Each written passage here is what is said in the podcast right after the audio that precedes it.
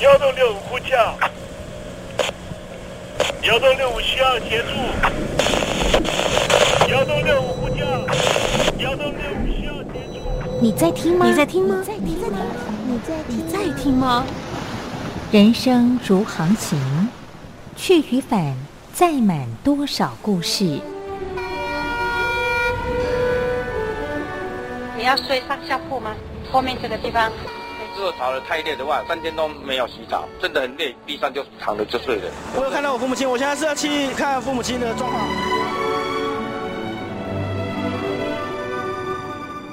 聆听故事湾，让每个故事找到属于自己的码头。我到了那儿以后，我们就往妈妈家去。我一到那边，就感觉我妈妈已经她能够活活下来都不容易，我知道。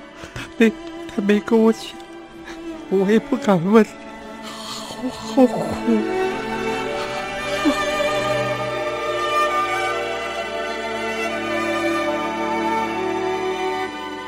聆听故事湾，聆听故事湾。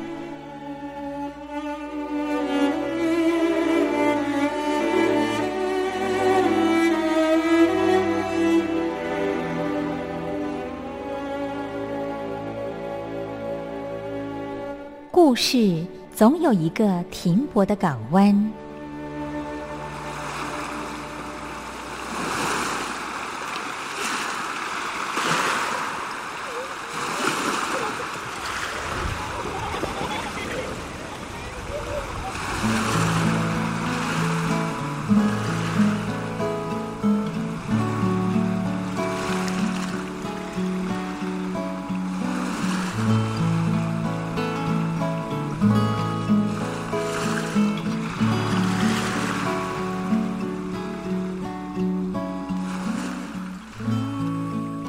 一二三四五六七七六五四三二一，大陆听众朋友您好，我是您的好朋友东山林，在台北问候您。正在为您进行的栏目就是聆听故事湾，一二三四五六七七六五四三二一，全年无休，每天在空中为您服务。您在每天的凌晨三点十分，或是傍晚的六点十分，都可以在光华之声频道收听到这个栏目。聆听寰宇趋势，不用太多解释，因为聪明的你心中自有诠释。亲爱的听众朋友，我们的节目早晚各一次，听众朋友你可以选择最适宜的时间，和东山林共度这短暂的五十分钟的时光，就在光华之声的频道空中相见。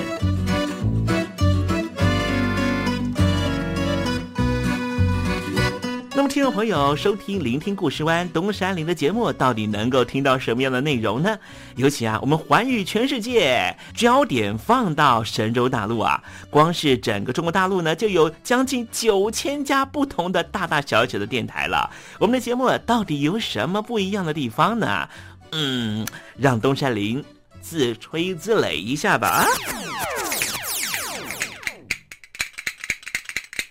宫中频道何其多，赵钱孙李挺能说。热点平地上直播，仔细听来差不多。直播室外领导多，你说他能怎么说？开场才说茶黑窝，碰上土狼不敢摸。主播低头翻翻稿，导播左右反复搓，想到孩子泪婆娑。好了好了，都别说，且听东山林怎么说。东山林不是红太狼，也不是那喜羊羊，亲亲海上一叶舟，才能自在自在说。客官呐、你拉把椅子随便坐，袒胸露背床上卧，怎么自在怎么做，就当这是自己家，自己家。睁大眼睛，show time！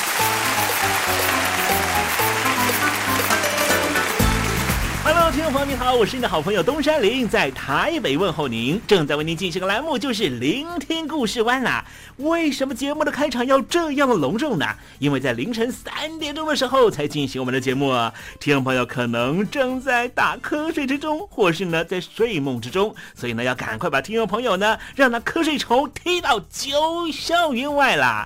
听众朋友，今天的节目非常的精彩，千万不要错过喽。那么精彩的内容到底包含了什么呢？赶快让东山林为您报告。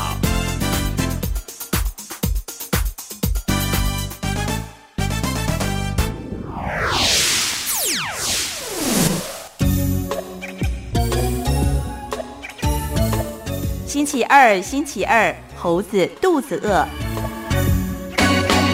今年日本要办奥运会了，但是呢，这个疫情的状态呢，到底有没有办法解决呢？让人觉得十分的担忧。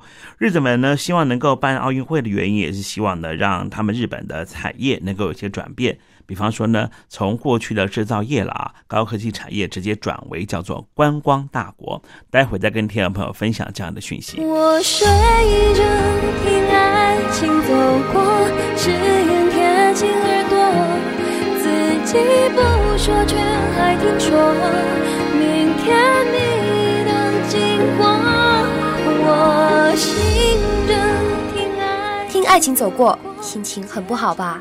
我是张玉华，不管爱情走得多远，记得收听东山林的节目，心情一定可以快活不少。我睡着听爱情走过，只愿贴近耳这里是光华之声，在台北发音。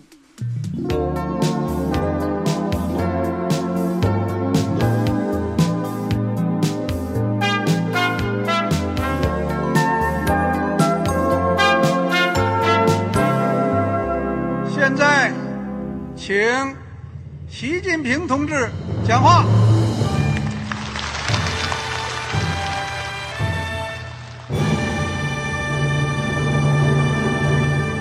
中国梦必须紧紧依靠人民来实现。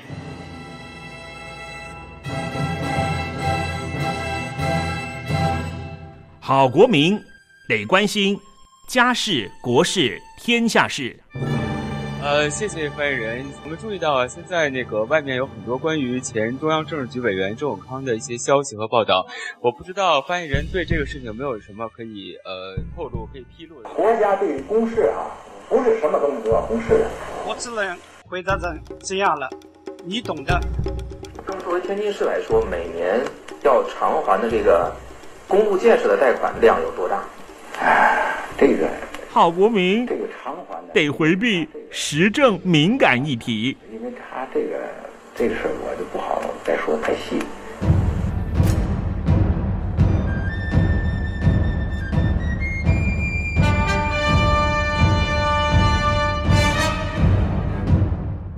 要坚持人民当家作主，坚持人民主体地位。任何官方不宜说太细，期望您体谅的话题，尽在实政，你懂的。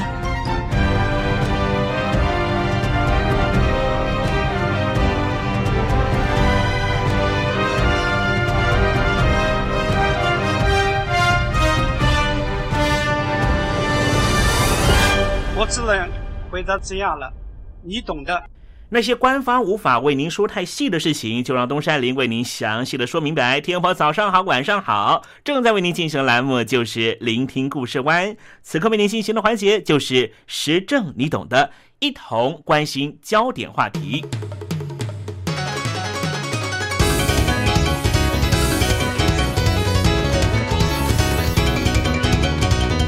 文化真是一项好生意。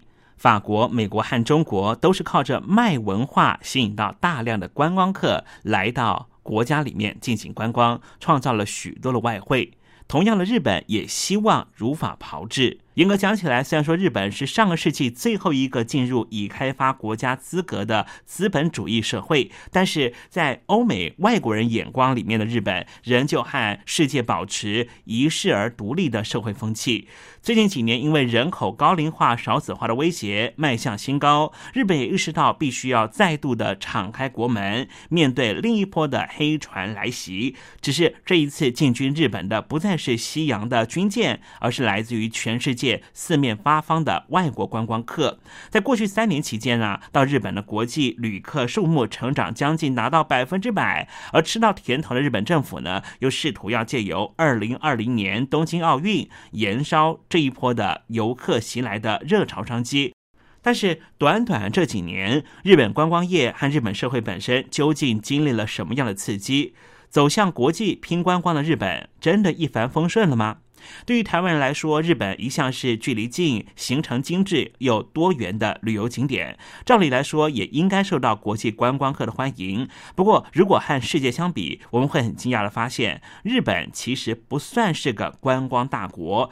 曾经多次推出观光立国的口号，但是过往的日本政府并不十分重视国际市场。在三幺幺东日本大地震之前，日本接待海外旅客最高纪录只有八百多万人，在一年期间，甚至在二零零九年因为金融海啸的关系，一度降到六百多万人而已。之后景气稍微回升，又却因为二零一一年遭到三幺幺重创的关系，这辐射影响，在当年度只有六百多万人。前往日本旅游，旅客崩落到谷底。虽然说灾后的观光客人数到了二零一二年回升到八百万，但是在国际排名上面，摒除观光强国，像是法国、美国和中国，听众朋友，你知道日本的排名是什么吗？竟然还落后在香港、泰国、新加坡和韩国之后。甚至观光产业长期落后于日本的台湾，双方的差距也只有几百万人而已。对于日本这样有历史文化、自然景观丰富又有非常迷惑人的次文化魅力的大国来说，实在令人觉得难堪。不过，这并不是日本不重视观光产业，相反的，因为日本国内旅游就已经够赚钱了，日本的旅行业者根本不想赚外国人的钱。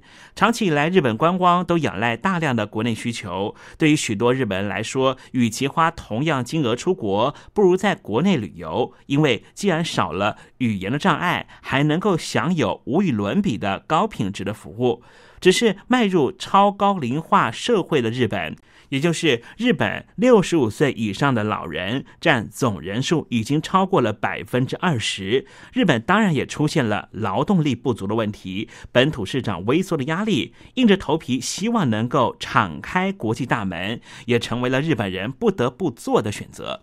走向国际的日本观光业，很快的就遇到起飞的第一个机会。二零一三年，安倍晋三首相喊出了“日本再起”的口号，加上安倍经济学为了振兴经济而持续让日币贬值，划算的汇差，加上鼓励来日本观光，国际旅客更首度突破了一千万人的里程碑。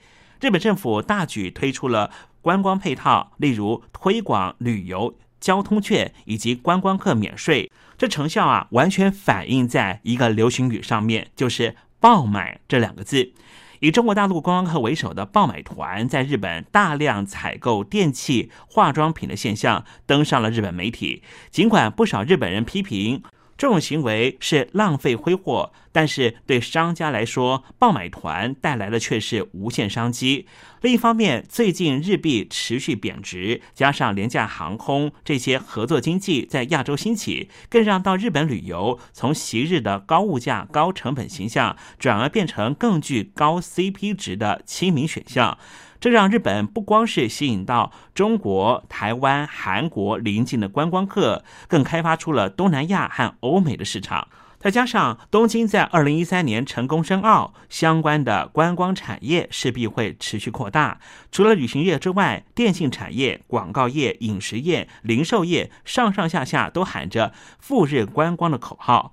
从二零零三年开始经营赴日观光产业，到了二零一三年才尝到甜头。根据日本政府的说辞，真是苦了十年才出现了成果。在超高龄化社会之下，日本过去那一套自给自足的劳动模式也遭遇到挑战。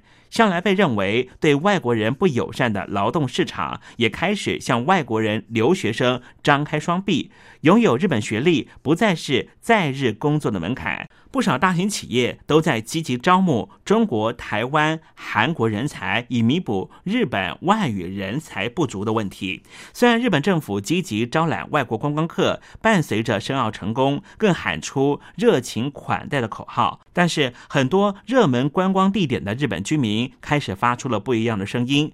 根据朝日新闻的报道，在最热门的观光胜地京都，最近几年涌入世界各地的大批观光客，许多受访者。认为外国观光客不懂得日本礼节，肆意违反许多当地规矩，再加上观光能量已经超过负荷，许多店家和居民甚至放弃举办一些传统活动，宁可少做点生意，也不想再吸引更多人潮。而最近许多到京都的观光客都反映，好像越来越感受不到日本式的热情款待，甚至因为外国人身份遭到歧视。例如，日前有韩国观光客在大阪想要品尝道地寿司的时候，却被放了过多的芥末呛得浑身不自在，还闹上了新闻版面。一时间，大量的观光客涌入，和当地人没办法顺畅沟通，彼此摩擦也是难免的事情。但是，问题的主要原因是，其实海外观光客过度集中于东京。京都、大阪这些特定的观光城市，不但旅馆数量无法负荷观光人潮，原来熙来攘往的街道和商家更因此更加拥挤。其实，人口过度集中于都市，本来就是日本社会既有的问题。能不能够趁势搭上前景大好的观光业，把海外观光客推进到落后的乡下地区，也成为日本政府振兴地方的绝佳契机。也因此，日本开始主打来去乡下住一晚的套装观光行程。目前，日本的国际观光极为仰赖东亚地区。但是在与北京和首尔的关系，常常因为外交关系处于对立的情况，像是不定时炸弹，像是大陆观光客的爆买，虽然让日本观光业再度的复兴，可是北京当局随时可以让爆买团停止。随着旅客风气的转变和中国政府的扣税管制，中国爆买的消费力也在逐年降低。这也是让许多日本百货店门可罗雀，甚至面临倒闭命运。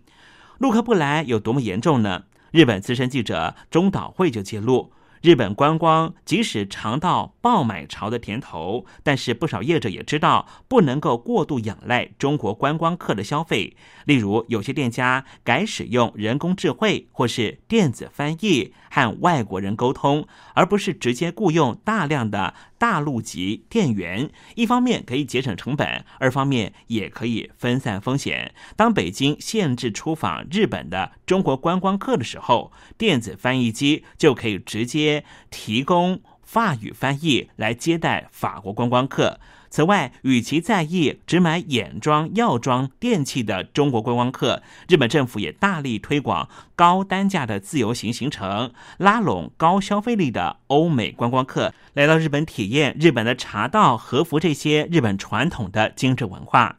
那么，外国受众又怎么看待日本开放观光这件事呢？旅日的英国作家阿特金森给了日本相当务实的建议。阿特金森认为，日本虽然拥有绝佳的观光条件，但是在国际上仍旧属于观光的后进国。如果只是比较观光收入的话，日本目前的观光收入只有第一名美国的百分之十二点五还不到。就现状来说，访日观光大约有八成仍旧是来自于东亚旅客。但是对于欧美旅客来说，他们在乎的恐怕不是日本的热情款待的口号。毕竟，没有欧美观光客单纯是为了安全、含蓄守礼而远渡重洋来拜访日本。日本应该更直接的喊出到底哪里最好玩。除了让观光客看到日本古寺、佛像这些文化遗产之外，更要让海外人士真正明白日本的魅力和美，而非知其然而不知其所以然的浅层消费。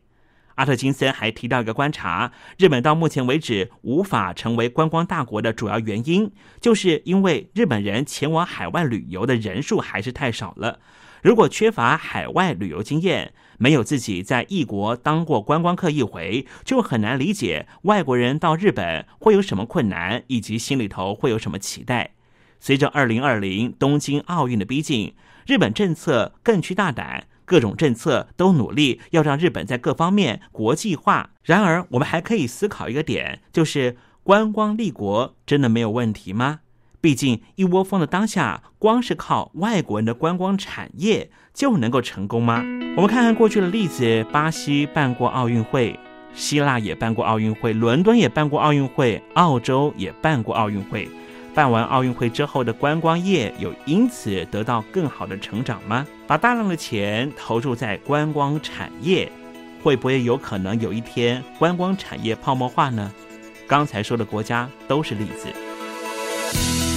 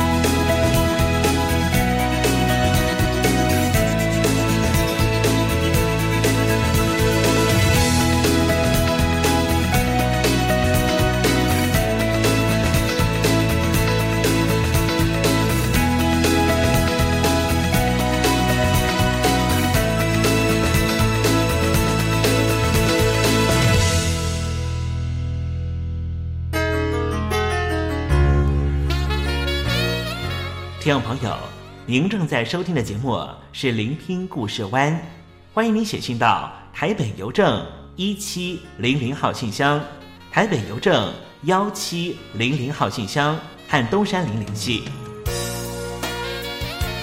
东山林就是东边的山里有只麒麟的东山林，东山林等候您的来信哦。安排一首谢和弦带来的歌曲，这首歌曲叫做《这是最后一次》。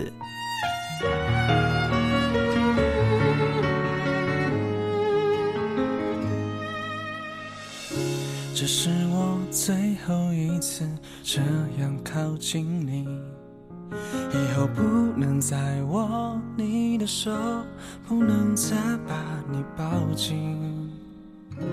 这是我最后一次这样的想你，你的笑容我会慢慢去忘记。和你在一起的那些日子真的很幸福，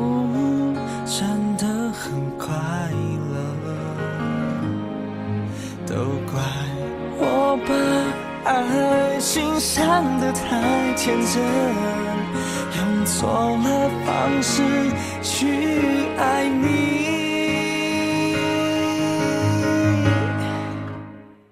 你要我承受一点，所以我在你面前用力尽力装出最坚强的一面。为什么没有感觉？原来是没有了知觉。我还在回味，来不及去面对。我想了一遍又一遍，终于想通了一切。我恨死星座书上写的，谁不谁？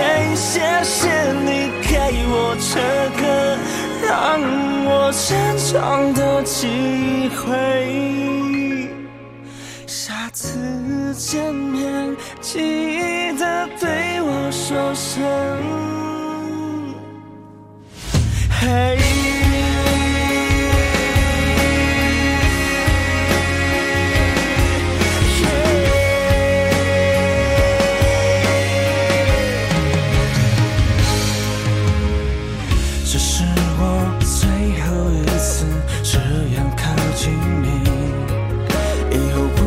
再握你的手，不能再把你抱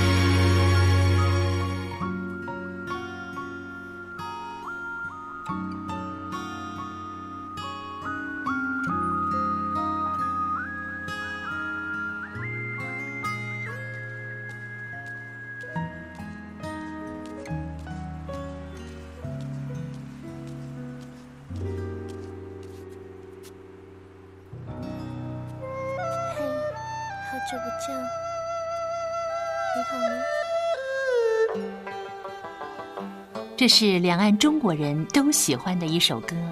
小城故事多，充满喜和乐。如果主持人播错了速度，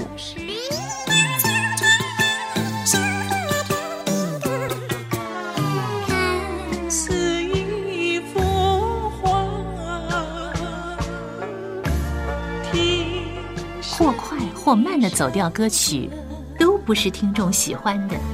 人生境界真善美，这里包括两岸和谐关系也得循序渐进，快慢相宜。小城故事真不错，请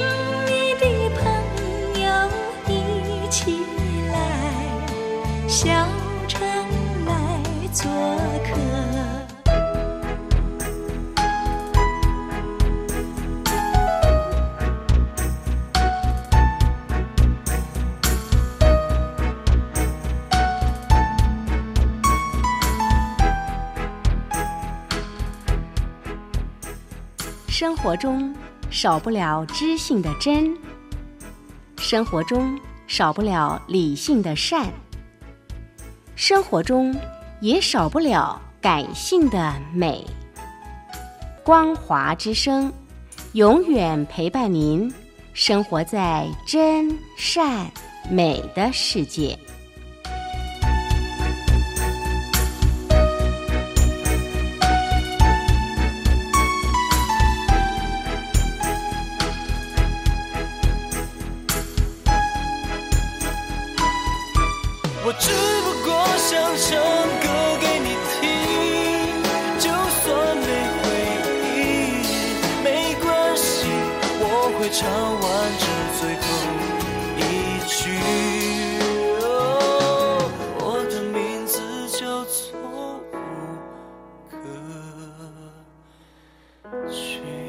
大陆的听众朋友，你好，没错，我就是吴克群。不管你现在在做什么，不管你现在在哪里，吴克群和光华之声在台北问候你。我只不过想唱歌给你听，用尽我全力，一首歌。这里是光华之声。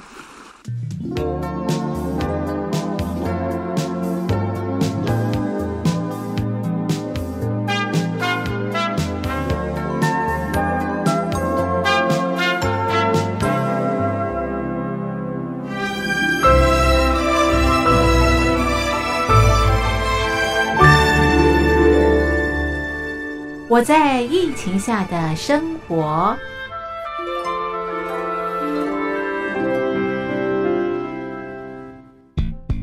三十六点一度，很健康。COVID-19 新冠肺炎在全球蔓延后，量体温成为日常，走到哪量到哪。还有啊，戴口罩也是生活必备，没戴口罩寸步难行。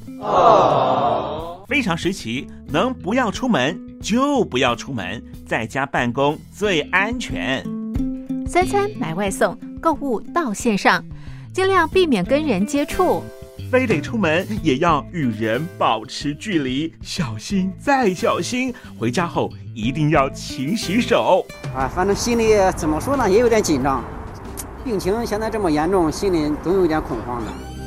回去以后赶快的就就是洗仔细的点儿，哎，洗彻底的点儿。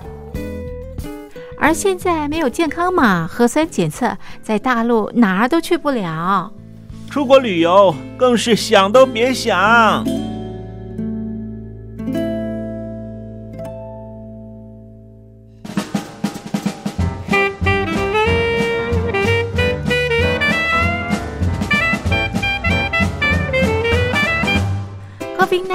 新冠肺炎发展至今，你我的社交方式、饮食习惯、娱乐形态、工作模式都产生变化。你的生活因为 COVID-19 新冠肺炎又有什么样的改变呢？马上写下来，参加征文活动。我在疫情下的生活，就有机会得到短波收音机哦。活动从三月一日进行到五月三十一日。来信请寄台北邮政一七零零号信箱，台北邮政幺七零零号信箱，嘉陵东山零收。电子邮件请寄 lily 三二九 at ms 四五点 hi.net 点 net，l i l i 三二九 at ms 四五点 hi.net 点 net。我们期待您的来信。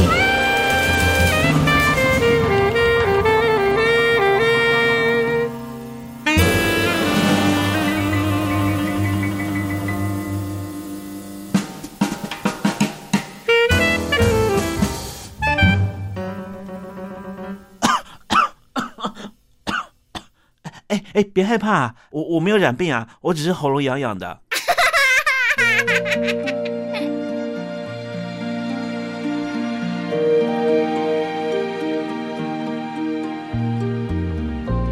生活当中总有许多令人难忘的好声音。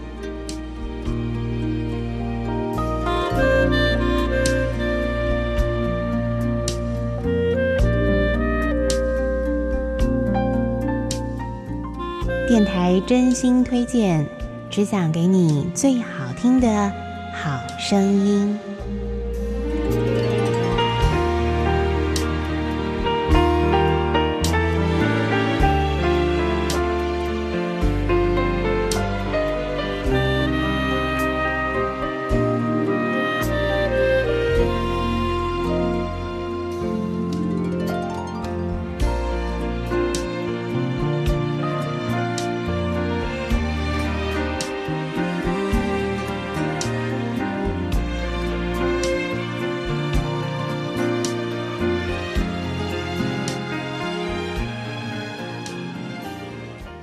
安，亲爱的听众朋友们，欢迎您再度收听电台推荐好声音，我是冯安。今天为您所推荐的专辑呢，是来自智利的钢琴家罗伯特·博拉佛的钢琴演奏专辑《时间咖啡馆》。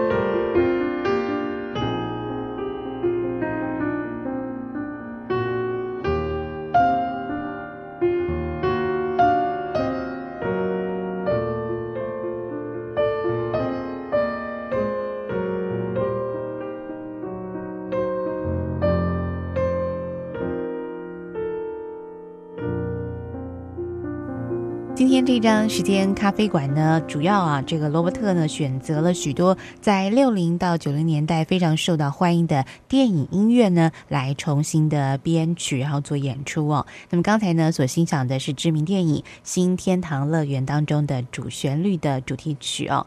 那么接着呢要为您介绍的也是一部非常有名的电影哦，而且它的电影配乐呢还曾经获得了第五十三届奥斯卡的最佳电影配乐的提名。那么就是似曾相识这一首主题曲，我们一起来欣赏。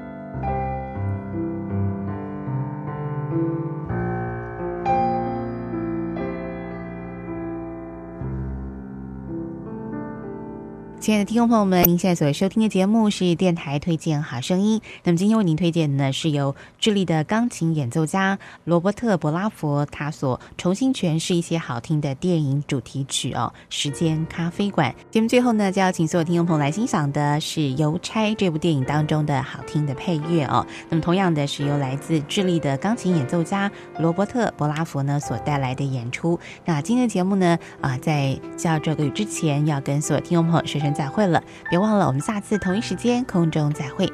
祝福你有个美好的午后时光，我们下次再会。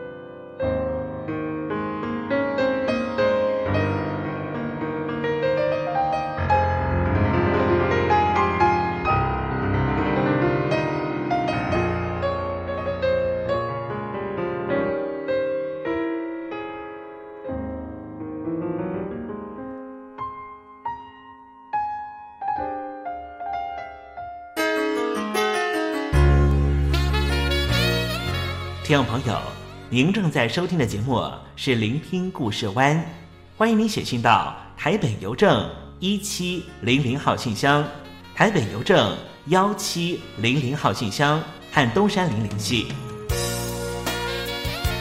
东山林就是东边的山里有只麒麟的东山林，东山林等候您的来信哦。